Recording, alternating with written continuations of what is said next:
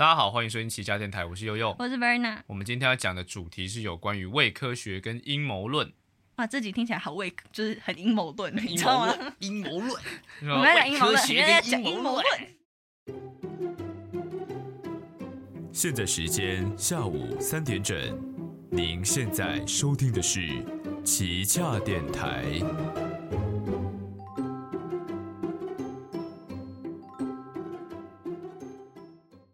好，那我们今天讲这集的原因呢，就是因为我自己观察到，就是台湾最近其实越来越多人会相信所谓的伪科学跟阴谋论这件事情。那这个东西是什么？我们待会再介绍。那我想先问一下，你有听过就是什么伪科学跟阴谋论吗？就你知道的，目前来讲，阴谋论，嗯，阴谋论可能就是什么，像是甘乃迪死掉，或是戴安娜王妃死掉的一些猜测。嗯，你说谁谁谋杀他？对对对，或是其实嗯是怎样怎样，有哪些政府在背后操作啊之类的。嗯或是我们选战的时候，就可能会有人说，哦，我们其实是有哪些人在介入，哪些政府在介入嗯嗯嗯这类的资讯。嗯，因为像是呃会讨论这个，其实最大的前因后果，就是因为美国那时候打选战的时候，这个所谓的阴谋论跟伪科学其实很盛行，甚至是有影响到这个选战的过程。那这其实呃这个资料其实蛮多的。那我在这边时间关系啊，我就不一一列举，但是我要先跟大家讲说，就是这个阴谋论跟伪科学其实是会影响到现实层面的。好，那接下来就是我们先介绍一下伪科学跟阴谋论这东西。基本上这两个其实是不太一样的东西，但它们的性质很类似。就是伪科学这个东西有点像是，这个是假，就是这两个其实都算是假讯息的一种。嗯，就是严格你要讲的话，算假讯息。那伪科学其实就有点像是说，我有一种看似科学的方法，但其实它不是科学，有点像是说，假设我今天跟你讲说。呃，为什么？嗯，我想一个比较常见的病症。好，假设就以鼻塞来讲好了，就是其实大家蛮常容易鼻塞。如果我跟你讲说，其实鼻塞是因为这个人跟地球的磁场在某种程度上，像是月食或月全食的时候，重力有所变化，让你这个鼻腔内部的这个血管它有比较扩张或者这个舒张的行为，所以才会导致你这个鼻腔鼻塞。当然，我讲这全部乱扯。就是完全没有这件事情，就是我乱讲，就是讲说哦什么科学什么。这你刚突然之间想到一个？对我随便随你很会便乱想。制造假消对，就是没有，就是 你知道，就是为科学它的建立基础其实就是你只要随便想一个，就是一堆科学名字塞听起进去。来有点对，假或是假设今天我讲说，哎、为什么你今天出门的时候会踩到狗屎？啊，其实就是这个日月轮转的时候，其实会有这个行星会有影响到这个人的运势，然后这个人的运势其实又跟这个地球这样，就假设你今天住的这个地方，像这个我们都知道嘛，台北地区的这个水是这个软水，这个软水它的那个水那个矿物质含量就是比较比较比较低哦，所以你那个洗澡那个水的其实比较不会像高雄那么滑哦，在这样一个情况下，其实那个地层的影响上，可能就会造成你这个运势会有这个偏差，因此你踩到狗屎，就是类似就是我扯一堆看似有关的。科学的这些东西，让你去好、让增加好像，哎、你你我如果对科学本身不熟悉的话，你就是会觉得说，我讲这个好像有点道理，就是哎、诶这好像是正是这样子，就是既有普遍人对科学这个不认识，然后塞一堆科学名词之后，让你觉得好像我讲的这东西是基于是有科学理论基础的，让你去相信我讲的这些东西，这个就是所谓的伪科学。那阴谋论是什么呢？阴谋论其实就是一个逻辑上正确。它是可能发生，但是无法得到证据的东西。这个最有名的阴谋论就是人家讲说，呃，美国登月计划是假的，是在摄影棚拍的。哦然后就是，嗯但是你要说这个有没有证据吗？它完全没有证据。对你说它可能吗？它的确可能发生。那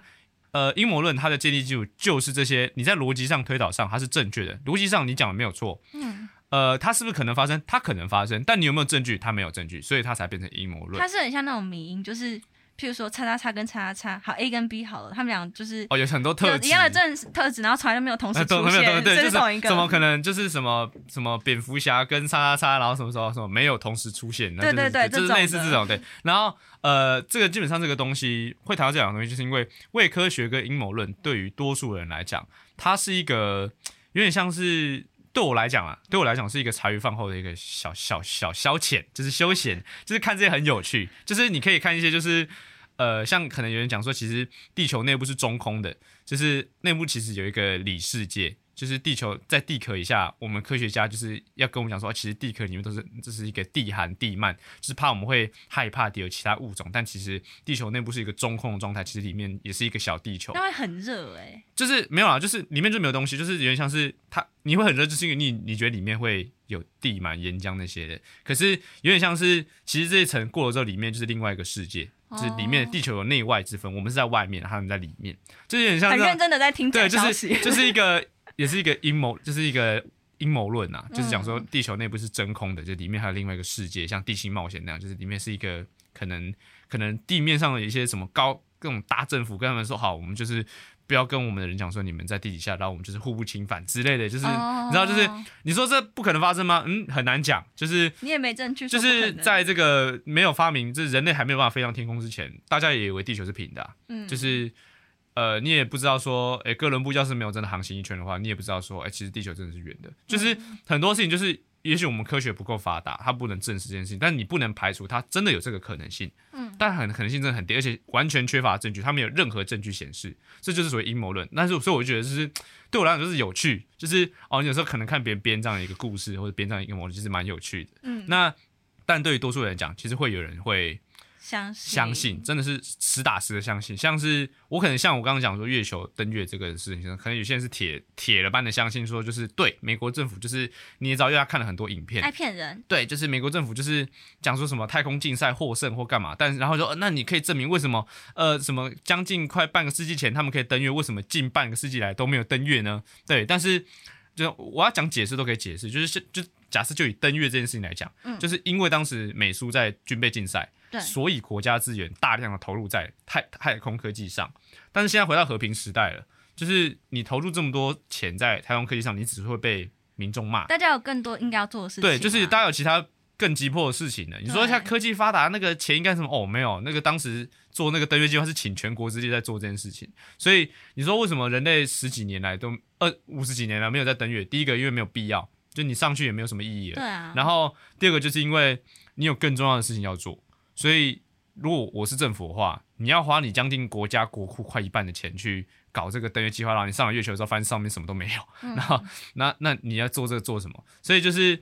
你说要解释，其实都有很多合理的解释可以推翻这阴谋论，嗯但他们就说那是他们要你相信的、啊，就是这阴谋论就进入到这个鬼打墙他们在洗的状态。脑你。，对，所以就是呃，我们今天要谈到这个，就回到我们为什么要谈这个主题，就是因为基本上伪科学跟阴谋论，它很大程度在伤害所有，就是呃，我们讲所有权威、有信、有信怎么讲可信度，可信度的这些机构，嗯，就是呃，伪科学跟阴谋论，他们很大程度就是想说，你不要相信政府给你的这些东西。当然我，我觉得这个程度是好，就是等下会再讲，就是带来的好处。嗯就是我要先讲坏处，就是因为说，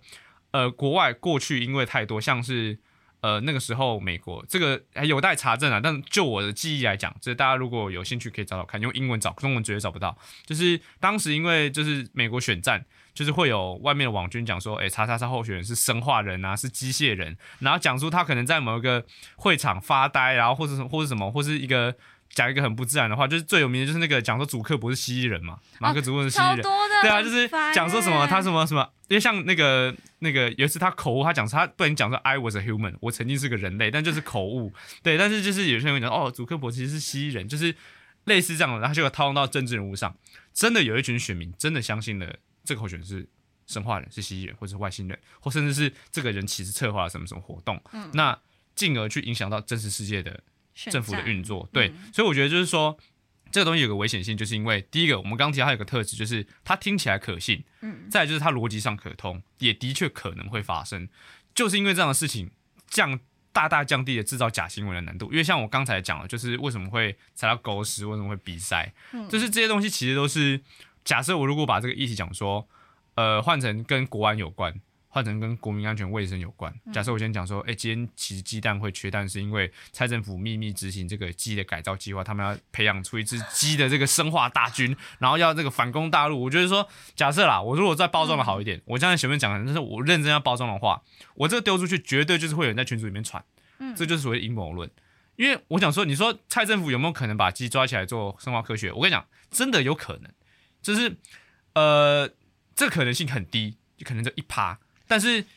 这是真的有，因为拿动物做这个战争用途是很常见的。因为像最近其实还在瑞瑞典还北欧不知道哪里海海边抓到一只苏那个俄罗斯弄的那个军事海豚，就是他在上面绑绑军事设备去探测，因为海豚就是在海豚身上训练海豚，让它去游到军事设施附近去探测，就是这个利用其实人类在过去利用动物作为战争用途，这个是很常见。也可行，而且也是近期国家有真的试图在做的事情。所以我想说，蔡政府今天把因为把鸡拿去做生化实验，就要做这个军武改造哦，所以才缺蛋。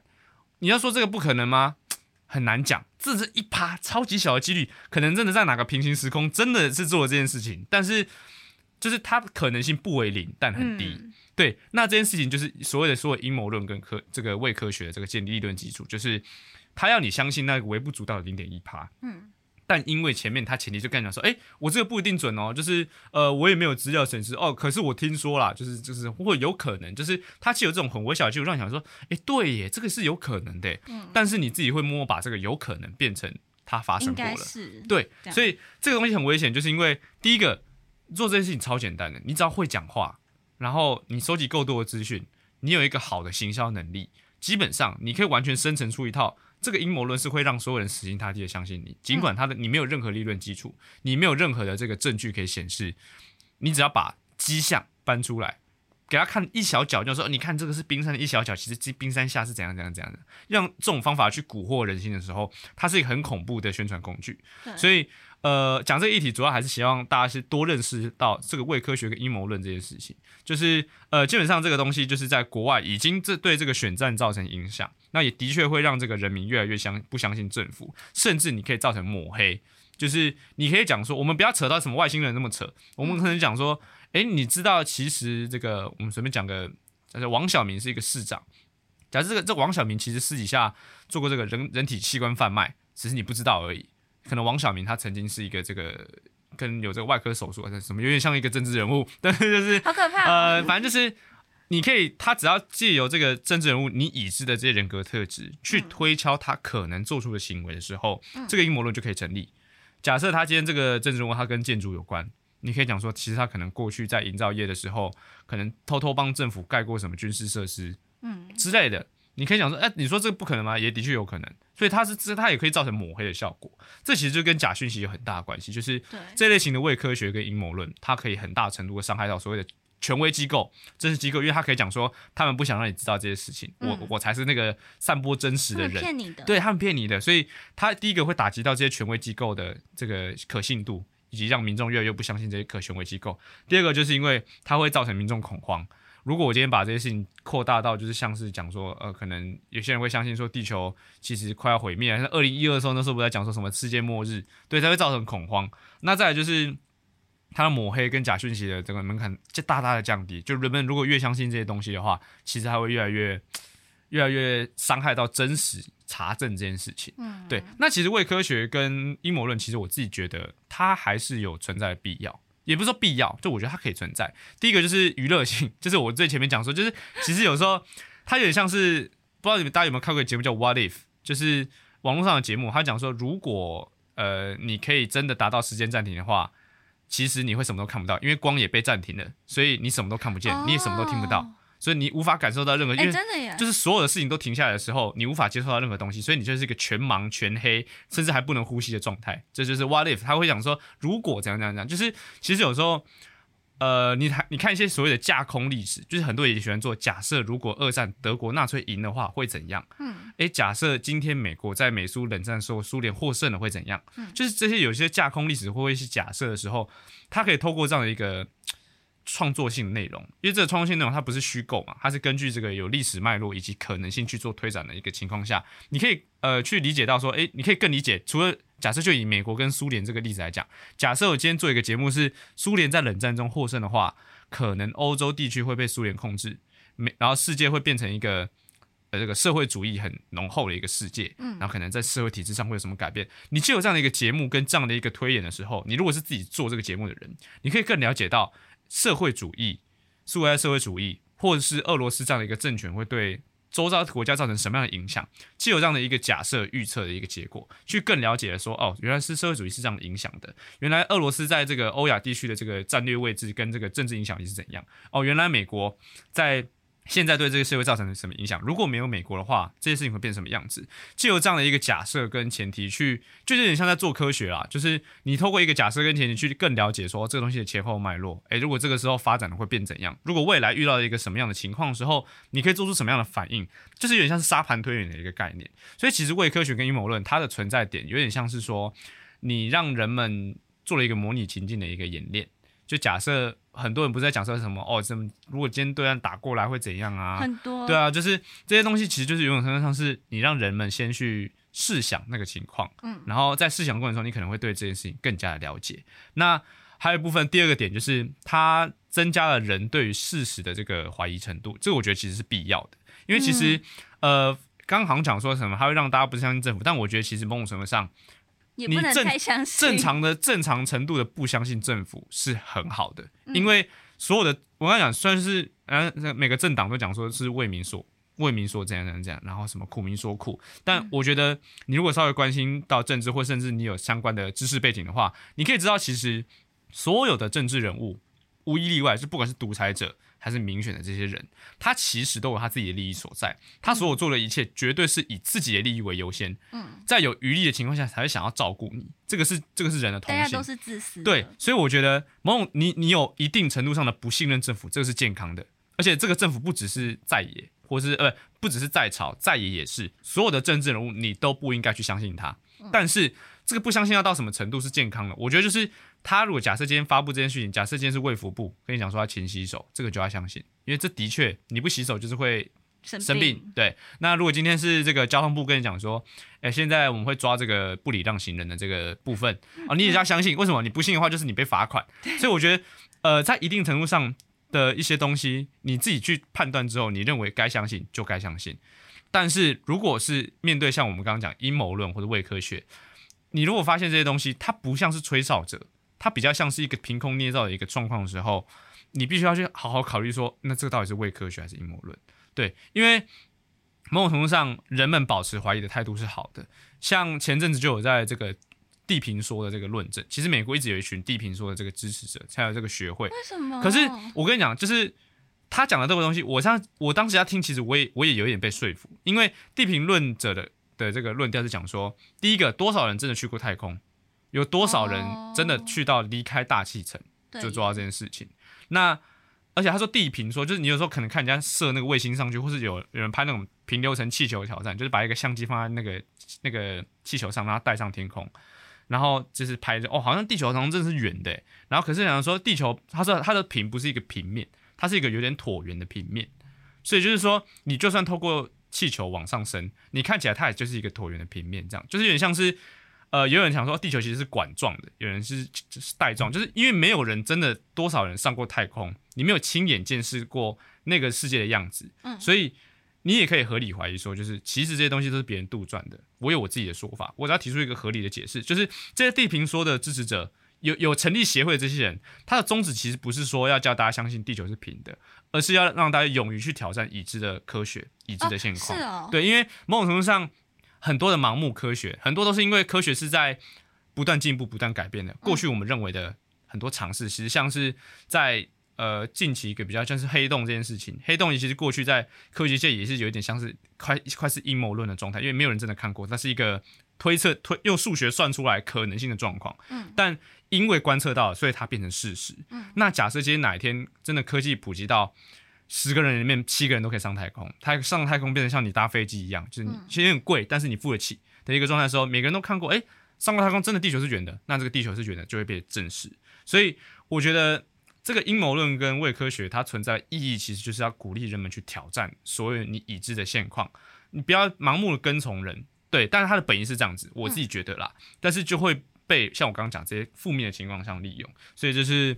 我今天在讲这个介绍跟这个嗯提及的阴谋阴谋论跟科学的部分。那最后的话，我想要问一下，就是你听过的阴谋论有哪一些？就是我们来分享一下你听过的阴谋论。我刚刚前面明就有讲，没有啊，就是再再举几个例子啊，就是你你听过你觉得比较有趣的，就像我刚刚讲说地球其实是真空的这种阴谋论，你有听过哪一些？我脑袋很空。脑袋很空。好了，对，那我就再分享一个，我之前听过一个我自己觉得还蛮有趣的阴谋论，就是他讲说，其实这个呃，我们在这个二零一二年的时候，其实就是已经全全球就是人类已经灭绝过一次了，只是因为当时的这个呃，当时的政府就实施了这个人类意识的这个上传这个计划，所以呃，现在我们其实是活在一个资料的云端里面，就是当时的，就是二零一二的肉体的我们已经死了，只是我们现在意识还留在这个政府当时全世界政府留下的这个云端里面。哦，所以其实我们好像好像我们自己还活着，但其实是活在一那个资料库里面。如果这么厉害，为什么不干脆赋予我可以调整自己外观的能力？没有，因为你不能让你发现呐、啊，对啊，，就是就是就是让我知道我也不会怎样啦。没有啊，就是这就是一个，就听了就觉得哦，有可能啊，蛮有趣的。不然就是讲说什么，其实呃什么，其实你现在是在做梦，就是你梦你现在经历的一切，其实都是在做梦的的这个阶段。然后你可能哪一天梦醒，哎，你就会忘记了你现在发生的这一切，但其实你现在在做梦。那就很像，就是讲说什么哦，哈利波特最后一集是写说他醒来发现自己还在对对对对对对对对对对，就是之类似这类型的阴谋论。对，然后呃，最后的话，我想要访问你，你觉得没有啦？就是问一下，就是嗯听了这么多，就是你嗯觉得我们该用什么样的态度去看待伪科学跟阴谋论？我觉得就像你刚刚讲，就是我一直都觉得我们要对所有事情都保持怀疑，嗯因为我觉得没有一个东西是真的很可信的。嗯，好，maybe 妈妈啦，妈妈跟你说东西放在抽屉就是在抽屉，但妈妈如果跟你讲有伤口要用酱油，呃，不是哦，不行哦。就是我觉得我们不用全盘的接受所有事情，而且加上现在的假新闻资讯太泛滥了，嗯我们不知道什么东西才是真的。然后还有一个是我们的科学还没有那么的发达，maybe 我们现在觉得是对的东西，以后都是错的。对啊，所以我觉得，如果我们可以用 真的吗的这种态度，对对，就是看嗯每件事情或是每个政策是还不错的啦。但是一样过犹不及，就是所有事情都不要太超过。对啊，就是大家要自己抓好那个信任的那个尺寸。对你如果什么事情都怀疑，你就很像 K 笑。没错，对，所以大家就是在在看老高影片的时候，就真的是当听故事就好。没有，我认真，我认真这样觉得，就是我觉得很多人会把老高的影片当成真实，嗯可是我觉得你们在听这类型的这种解说频道，就是每次比方说真的是这样吗？就是他们一定会讲这种这种论论调，但我觉得就是。呃，很多科学无法解释的事情，是现在的科学无法解释。嗯你如果回头看这个，我们就讲近一点的，这个“天狗食日”这个成语，大家应该有听过。嗯那个时候的人不知道日日全食是什么东西，嗯那当然他就会觉得说，我们现在回到人觉得以前人是白痴。可是如果你在那个年代下，如果假设今天有人未来之后跟你，就是未来有一个人跟你讲说，哎、其实这个地球这个重力其实不是重力，当成是这个我们有一个神奇的力量，什么叉叉力之类的，不是重力，就颠覆了你所有已知的科学外观的时候，其实你才会觉得哇，原来是这样子哦，原来科学是这样子。所以其实我觉得，呃，大家不要对就是一些科学无法解释的东西，就是哦，这个就是超自然力量啊，这个就是什么，这个就是什么什么这样。但其实有部分就是因为第一个，要么证据不足，嗯，要么科学无法解，现行科学无法解释。对，所以我觉得某种程度上，大家就是有有限度的相信啊，就是大家不要就是盲，就是像老高讲那些节目，或是一些什么 X 调查啊这些有的没的，就是那种超能力、灵异的那种节目，讲的好像地球是一个怎样的一个哦妖魔鬼怪横行啊，其实什么你不知道的地方发生了什么事情。我觉得大家可以保持一个怀疑的态度，但是对于这些类型频道讲述的影片，大家其实真的是保持一个你听听故事就好，就是。诶，他是可能在跟你讲一个可能的故事，可能是一个架空的故事，可能是一个人为杜撰的故事，不管，嗯，你不要把它当成一个真实来看，因为理性的面对事情的态度应该是他拥有多少证据，你信他多少。嗯，他今天无法提出证据的时候，你只能把它当成一个参考，就是嗯，它可能发生，它是一个可行的状况，但他没有任何证据。对，所以大家对这个伪科学跟阴谋论，就是尽量啊，还是保持一个娱乐的态度。所以天狗食日的天狗就是那个时代的阴谋论吗？嗯，应该算，就是哦，其实是狗狗把那个太阳吃掉了，这个就是吃了，对，就是我们要向神祈祷，它才会这个把太阳吐出来，就是对之类的。像像那个什么诸葛那个诸葛亮那个草那个东借东风也是啊。哦，诸葛亮可以借东风，也是当时的那个阴谋论，对啊，嗯就是我觉得就是大家要谨慎相信，相信自己。相信自己为主。对，然后今天节目就到这边差不多结束喽。如果有兴趣的话，欢迎追踪我们的 IG，也可以跟我们一起讨论哦。那我们下礼拜五再见，拜拜拜。